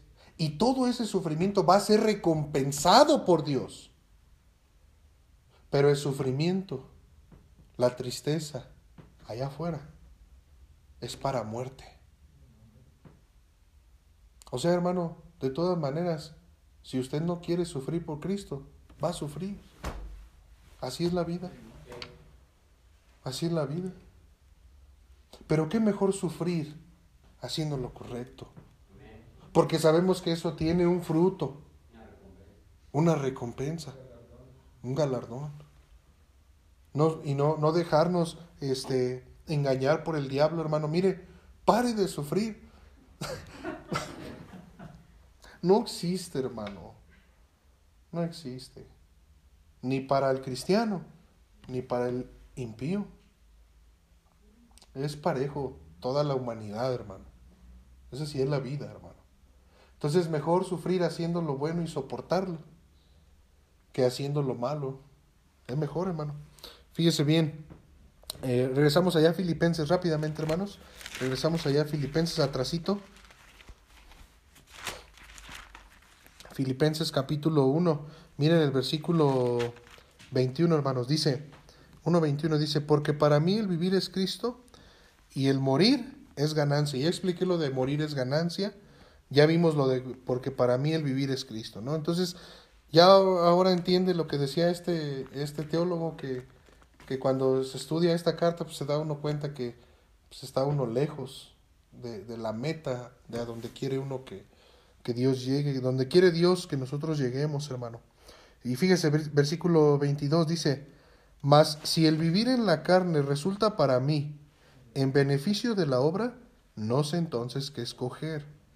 Porque de ambas cosas estoy puesto en estrecho, teniendo deseo de partir y estar con Cristo, lo cual es muchísimo mejor. Pero quedar en la carne es más necesario por causa de vosotros. Y confiado en esto, confiando en esto, perdón, Y confiado en esto, sé que quedaré, que aún permaneceré con todos vosotros para vuestro provecho y gozo en la fe, para que abunde vuestra gloria de mí en Cristo Jesús por mi presencia otra vez en vosotros, beneficio de la obra. A ver, hermano, mire, ¿para qué quiere vivir? Si ya decimos que vivir es Cristo, morir es ganancia, ok. ¿Para qué diría Dios de nuestra vida, hermano? Imagínese Dios, hermano, cuando, eh, pues obviamente Pablo estaba hablando siendo inspirado por Dios mismo a través de su espíritu. Pero imagínese el Señor, hermano, ahí escuchando eso. Para mí el vivir es Cristo, morir es ganancia. Pero quedar en la carne, dice Pablo, resulta más necesario por causa de la obra. Eso es bien tremendo, hermano, porque eh, qué, qué, fuerte, hermano, es porque dice Pablo que él estaba puesto en, en, en, estrecho.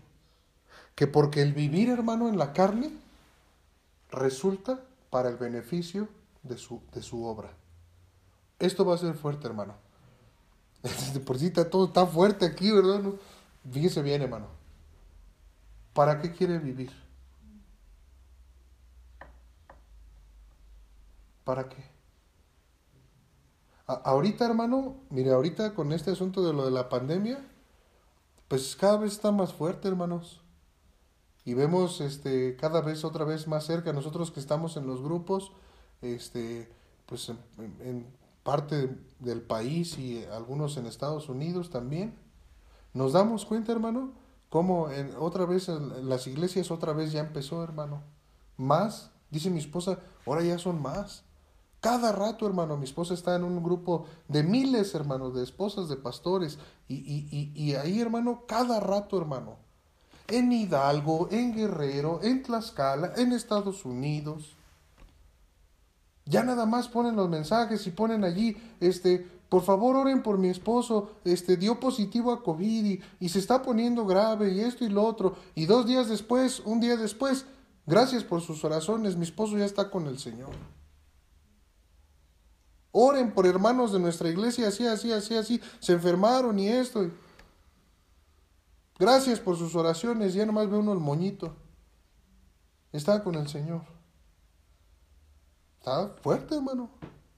Difícil la, la, la situación. Ok, si tú dijeras, me voy a cuidar.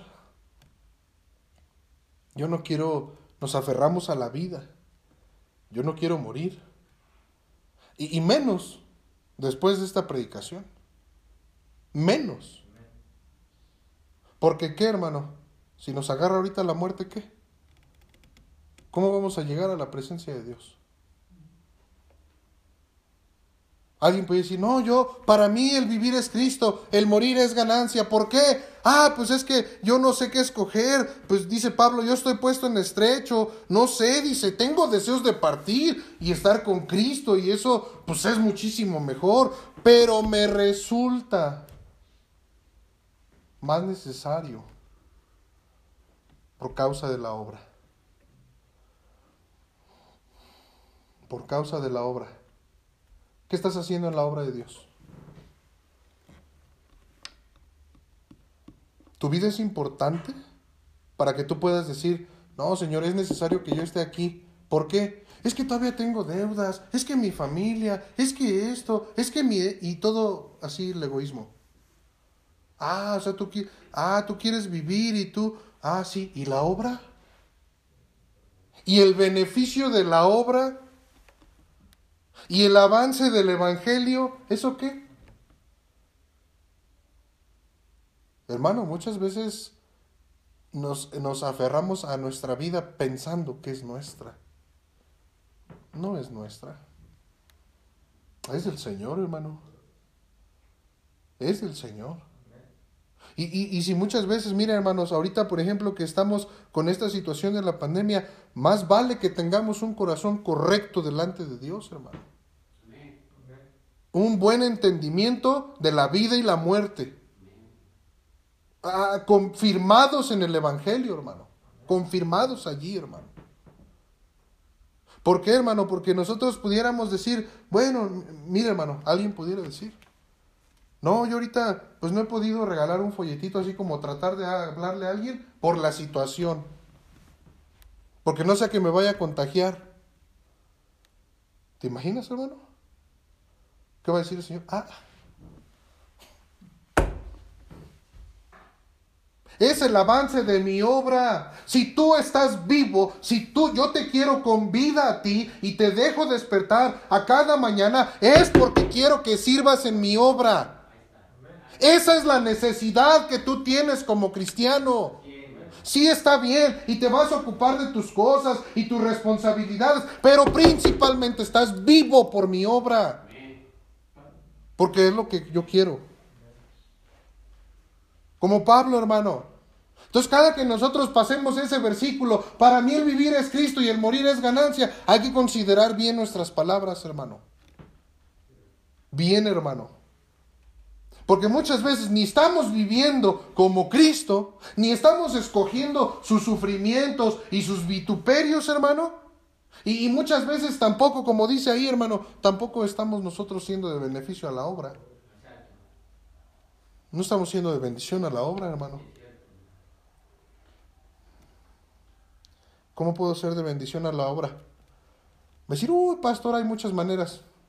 Bíblicamente, una sola. Una sola. La administración para los santos. Servir a los santos. Y tu deber que es testificar el Evangelio. Nada más. Nada más. Muchas veces, mira hermano, ahorita nosotros debemos de, no, no es esto un llamado a la desobediencia civil, pero necesitamos mucho de Dios, hermano. Y empezar nosotros a hacer lo que es necesario para la obra de Dios, para el avance de su evangelio. Qué bendición este, yo, miren hermanos, los hermanos que están aquí, los hermanos también que están allá conectados. Eh, eh, miren hermanos, ustedes que están conectados, ¿cuántos hermanos están ahí conectados? 21. Miren hermanos, ustedes que están conectados. Por alguna razón y porque el Señor así lo permitió, ustedes ahorita están allá conectados, no tienen la bendición, el privilegio de los que están aquí. Dios sabe por qué, hermanos. Gracias a Dios. Pero fíjense bien. Ahora ustedes, hermanos que están conectados, respiren. Ahora sí digan, esto que va a decir ya el pastor no es para nosotros, no, ya no es para ustedes, hermanos. Ahí están bien, gracias a Dios, este, como, como, como, como, como nosotros lo hemos estudiado, hermano, en su palabra, el sometimiento a las autoridades y gracias a Dios, qué bendición. Pero los hermanos que están aquí, eh, espero ustedes entiendan el gran privilegio y honor que Dios les da de haber llegado hoy, por lo que sea. De decir, oh, hoy estoy aquí. Hermano, yo, yo debo entender, hermano, el, el privilegio, hermano, que es predicar su palabra. Qué, qué bendición que, que puedo servir al Señor y predicar su palabra. Y si estoy vivo es para eso.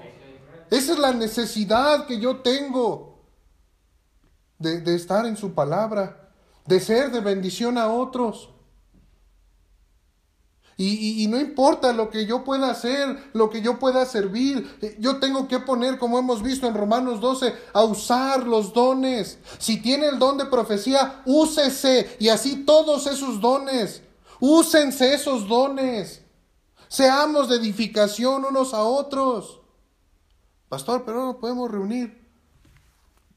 ¿Y el teléfono? COVID no se contagia por teléfono, ni por WhatsApp, ni por Facebook. No. Tú puedes ser de bendición. Que no quieras es otra cosa. Es otra cosa. Porque a lo mejor tú quieres estar vivo porque, pues, tus propios, tus propias cosas.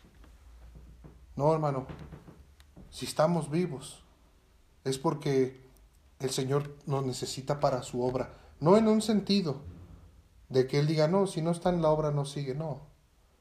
Sino en el sentido de Él necesita, Él quiere esa colaboración. Y nos da el privilegio a nosotros, hermano. Yo puedo, yo puedo dar testimonio, hermano. Este, me, me, me, yo entendí esto del servicio hace mucho tiempo, gracias a Dios. Aprendí esto del servicio, hermano. Y, y, ahora lo he entendido más cómo es ministerio. Yo no lo entendía así antes. Yo decía, ah, esto es servicio, esto no es ministerio. O sea, es como aparte, ¿no? Eh, pero igual, o sea, para el Señor, ¿no? Aunque hacíamos la diferencia, pero yo decía, bueno, es para el Señor. Ya vimos que no, que todo es ministerio. Y hermano, es un privilegio, hermano, servir en la obra de Dios, lo que sea, hermano. Mire, estar sentado ahí en una computadora, tocar un piano, predicar. Hermano, mi hermano, mire, no es broma. Hoy en día, bajo las circunstancias que vivimos, que tenemos carros, pues hasta se necesita un viene, viene. ¿Sí o no? ¿No se necesita un hermano que esté cuidando hasta los roles para cuidar los carros? Hermano, ¿para qué quieres vivir? Eh, debe, ¿Sabe algo? La respuesta debe ser para el Señor, para su obra. Yo voy, a, yo voy a hacerlo por mi Señor. No quiere decir, hermano, que si usted y yo estamos trabajando en su obra, no quiere decir que Dios no va a permitir la muerte o la enfermedad. No, no quiere decir eso, hermano. Ya quedó claro, hermano, que la vida y la muerte están en el poder de Él, hermano y Él es el que determina. Lo único que hace que nuestros días se acorten es la rebeldía, hermano. Si hay rebeldía en nosotros, hermano, nuestros días se pueden acortar.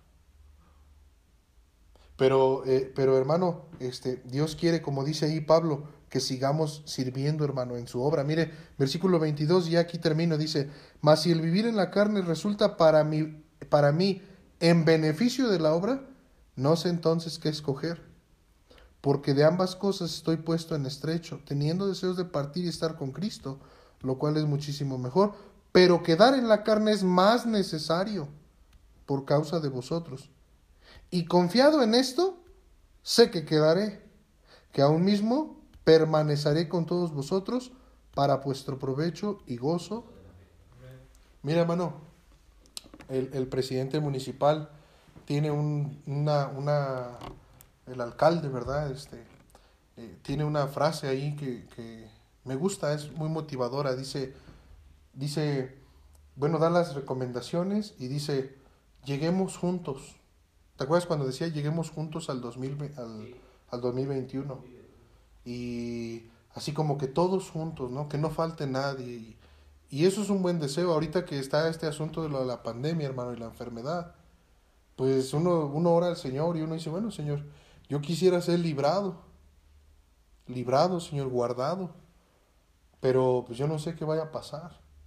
Yo no sé, Señor, si, si, eh, ¿cómo decirlo, hermano? Es como cuando Dios empezaba, ¿se acuerda, hermano? Cuando el pueblo, Dios empezó a matar a, muchos de ellos, todo, consumió todo un extremo de, del campamento en su ira, y que ahí se pusieron a interceder Moisés y pues así estamos, hermano.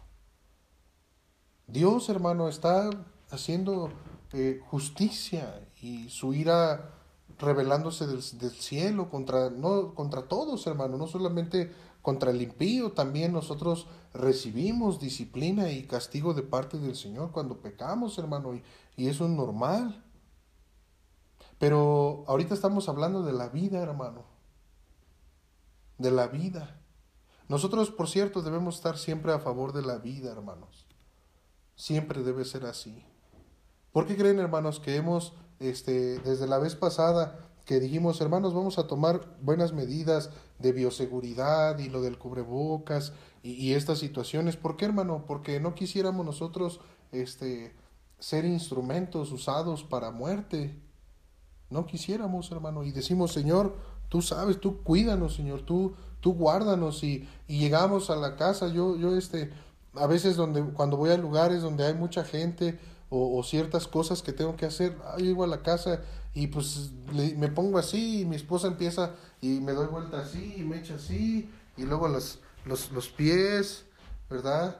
Y luego ya es el gel y ya los echamos. Y luego pues tengo el dinero, le agarro las monedas y las monedas y le echo las monedas y le echo los billetes también. Porque a mí me gusta estarme agarrando los ojos y la boca. Y entonces no me voy a arriesgar, mejor me voy a estar lavando las manos, como dicen las recomendaciones, y voy a tener cuidado, ¿no? Y lo más que pueda yo hacer, pues lo voy a hacer, porque estoy a favor de la vida. Pero lo que dijo aquí Pablo, hermano, hermano, si salimos vivos de COVID, ¿para qué? ¿Para qué nos quiere Dios aquí? ¿Para qué pudiéramos decirnos, mire, Pablo dice, no, y sabiendo esto, pues ya sé, ya sé lo que va a pasar, dice Pablo.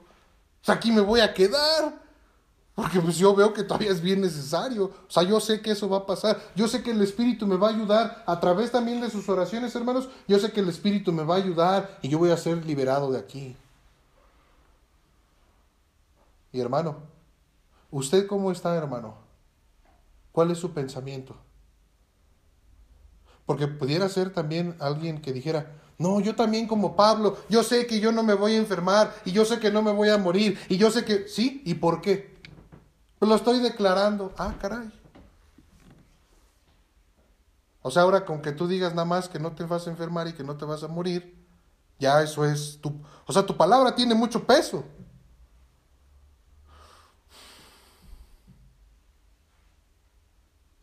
Qué bendición sería que tú y yo pudiéramos estar confiados, pero no por una religiosidad falsa, no, no por nuestros métodos de bioseguridad, no, confiados, porque sabemos que servimos en la obra de Dios.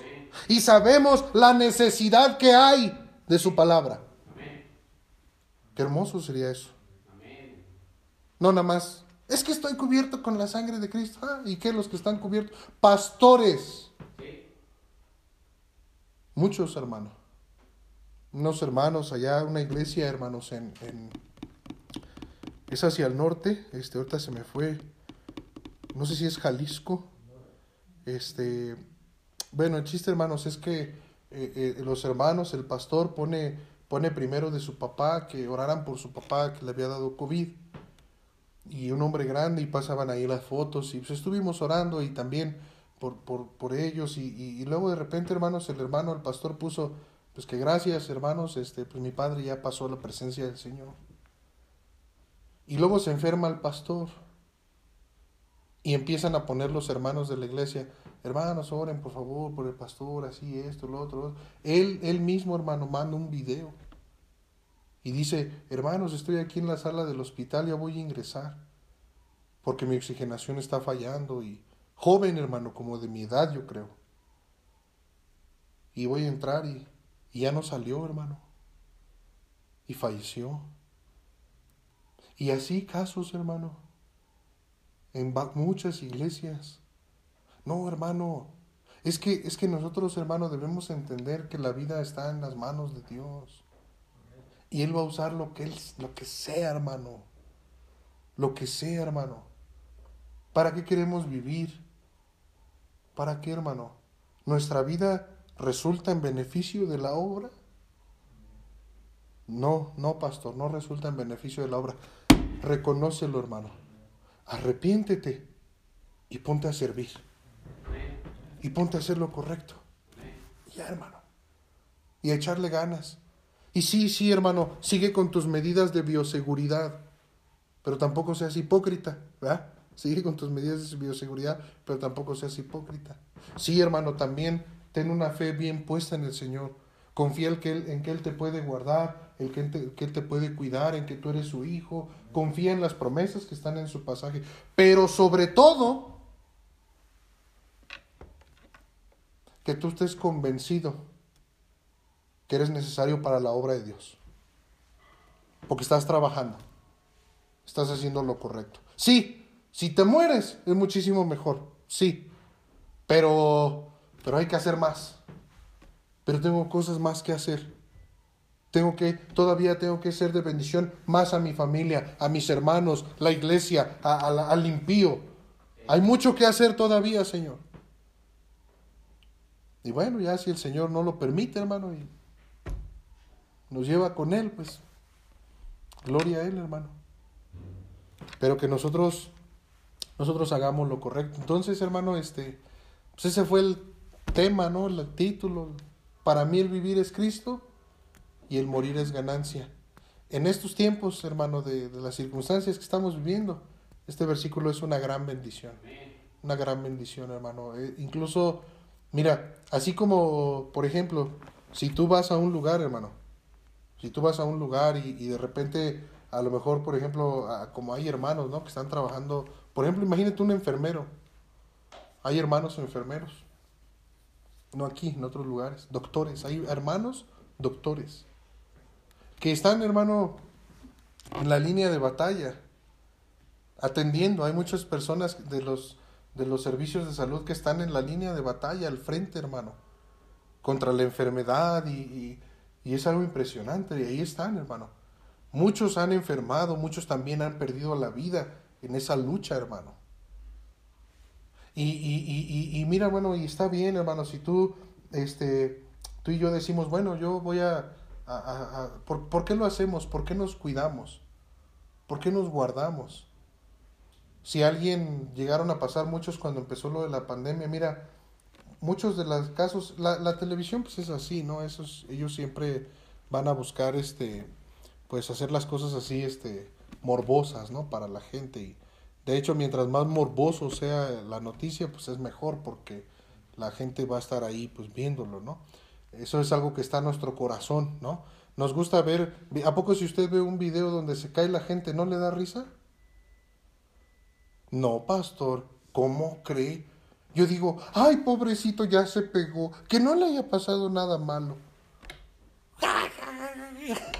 No, ya hasta les digo, uy, no te pases.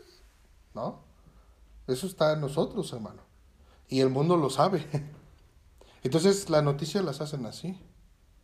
Mire, hermano, la mayoría, ahorita, la mayoría de las noticias que han pasado de los casos de las personas y pasan sus vidas y hasta los visitan mucha gente que decía, es que nosotros no creíamos. Es que nosotros no creíamos. ¿No? Yo he sabido de hermanos que no creían también y se enfermaron también. Es algo fuerte, hermano. Entonces, hermano, si tú te cuidas, es porque dices, pues yo no me quiero enfermar. Si yo me pongo un cubrebocas, pues ni me quiero enfermar, ni quiero enfermar a alguien, ¿no? no lo quiero hacer. Si yo, este, si yo sé que, por ejemplo, contaba hace rato un hermano que, que hay, un, hay, una, hay una bebita de cuántos meses? Una bebita de tres meses vomitando sangre ahorita en el hospital con COVID. de que se enfermó, se enfermó su papá, su papá, ¿verdad? Su abuelo se enfermó y la contagió a la, a la bebita, hermano. Y entonces, hermano, uno dice, no, pues yo me quiero cuidar, yo no quisiera, yo por qué hago lo del dinero, hermano, porque yo tengo ahí mis monedas y las agarro, yo no sé si luego me agarro la cara, o yo luego dejo las monedas ahí, luego mis, mis hijos están ahí con las monedas, y estos chamacos todos se llevan a la boca. ¿No? Y dice uno, ay, no quisiera que se fueran a, enfermar, no voy a ser prudente, ¿no? Lo más que pueda.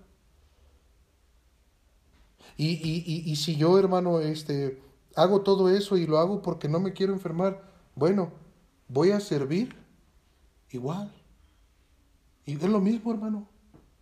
¿Por qué voy a servir? No, pues porque, pues no, porque yo quiero, yo quiero la bendición de Dios. Yo quiero vivir. Yo quiero salir adelante, que esta situación no me consuma, no consuma a los míos. Queremos ir adelante, por eso sirvo al Señor, por eso sirvo en su obra, por eso dejo que Él transforme mi vida. Por eso lo hago porque quiero su bendición. Me da miedo, me da miedo perder mi comunión con Dios.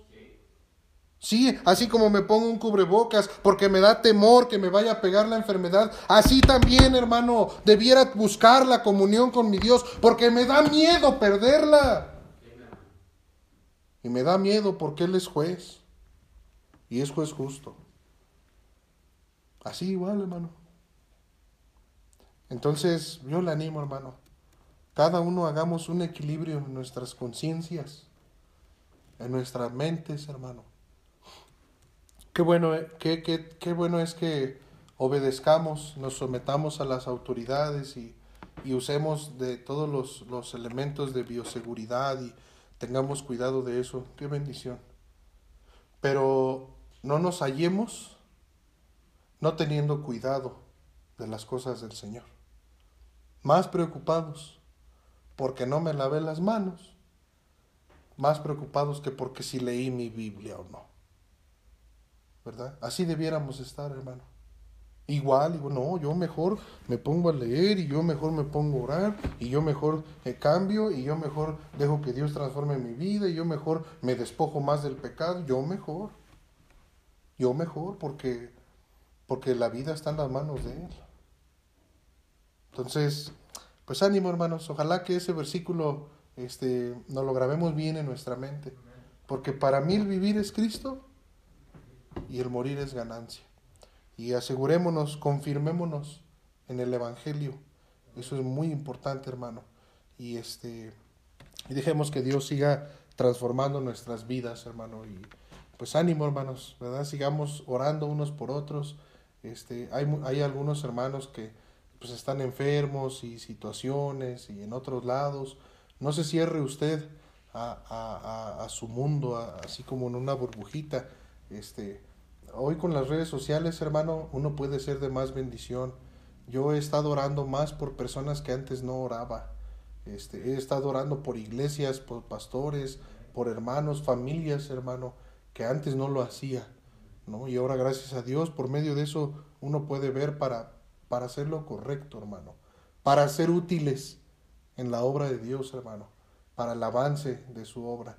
Entonces, pues, yo le animo, hermano, a que pues sigamos adelante orando unos por otros, y pues ya yo veo sus caras de ustedes y creo que yo traigo la misma, hermanos. Este, nos apaleó el Señor, ahora sí nos dio de palazos, pero bueno, que, el Señor nos ayude a ser obedientes. Amén, hermanos, es su palabra, eh, es lo que necesitábamos escuchar, hermano, y esperamos que sea de mucha bendición a nuestras vidas, que atendamos a nuestro Dios. Vamos a ponernos en pie, hermanos, y vamos a orar para, para terminar, hermanos, por favor. Padre Celestial, te agradecemos mucho, Señor, por tu palabra. Gracias por lo que tú hablas a nuestras vidas, a nuestros corazones, Señor. Te pido que bendigas, por favor, Padre, a cada uno de mis hermanos que hemos escuchado tu palabra, aquellos que están aquí, aquellos que están conectados. Ayúdanos a ser obedientes, Señor, y qué bendición es ver cómo en, tus propósitos, eh, Señor, tú nos quieres usar, tú quieres que sirvamos, que que usemos nuestros dones, que prediquemos tu evangelio. Eh, tú quieres que vivamos, eh, Señor, como, como nuestro Señor Jesucristo, dispuestos a padecer los vituperios de nuestro Señor por causa de la obediencia al Evangelio, por causa de, de una vida piadosa, por causa de hacer lo correcto. Ayúdanos, Padre, por favor. Ese es el punto donde tú quieres que lleguemos, quieres que crezcamos, que maduremos. Ayúdanos, por favor. Si hay alguien también, Señor, que en su corazón quede duda en cuanto a su salvación, yo te pido mucho, Padre, porque tu Espíritu Santo compensa de pecado, de justicia, de juicio. Eh, Señor, que haya un arrepentimiento genuino, una conversión, un cambio de mente. Eh, Señor, tú solamente sabes y escudriñas los corazones y, las conciencias en cada uno de nosotros. Yo por eso te ruego, Señor, que si alguien que escuche o que está escuchando la, la enseñanza en su conciencia, Señor, está siendo acusado y, yo te pido, Padre, porque le guíes al arrepentimiento y, a la fe en Jesucristo, una fe genuina, una fe verdadera. Hay muchas personas, Señor, que creen en ti, eh, pero creen en vano y, y no han logrado nada con esa fe y ha sido solamente por causa del corazón duro, yo te ruego, Señor, que tú sigas quebrantando nuestros corazones, manteniéndonos humillados, dependiendo de ti, Señor, y ayuda por favor a cada hermano, cada hermana, cada iglesia que está siendo azotada, cada persona que está siendo azotada por la enfermedad de lo de COVID, Señor, por favor, ten misericordia. Eh, te pedimos mucho, Señor, porque este asunto también de, de, de la política en medio de todo esto, pues Señor, tú ten misericordia de, nuestros gobernantes, eh, Señor, ayúdales a ellos para que hagan lo correcto, para que eh, Padre, puedan vivir piadosamente.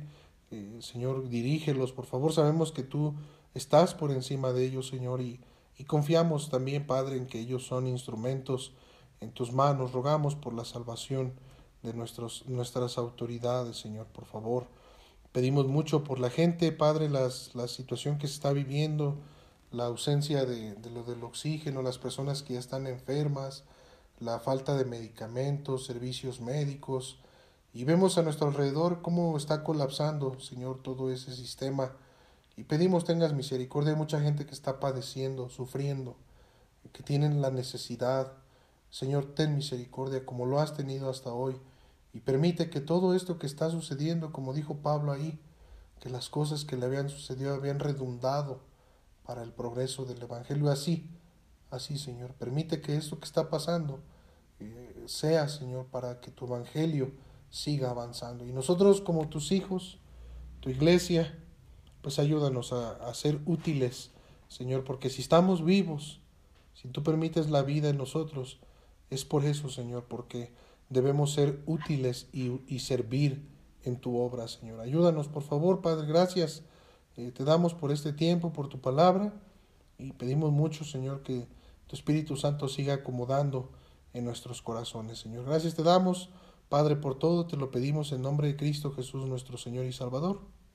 Amén. Listo, hermanos.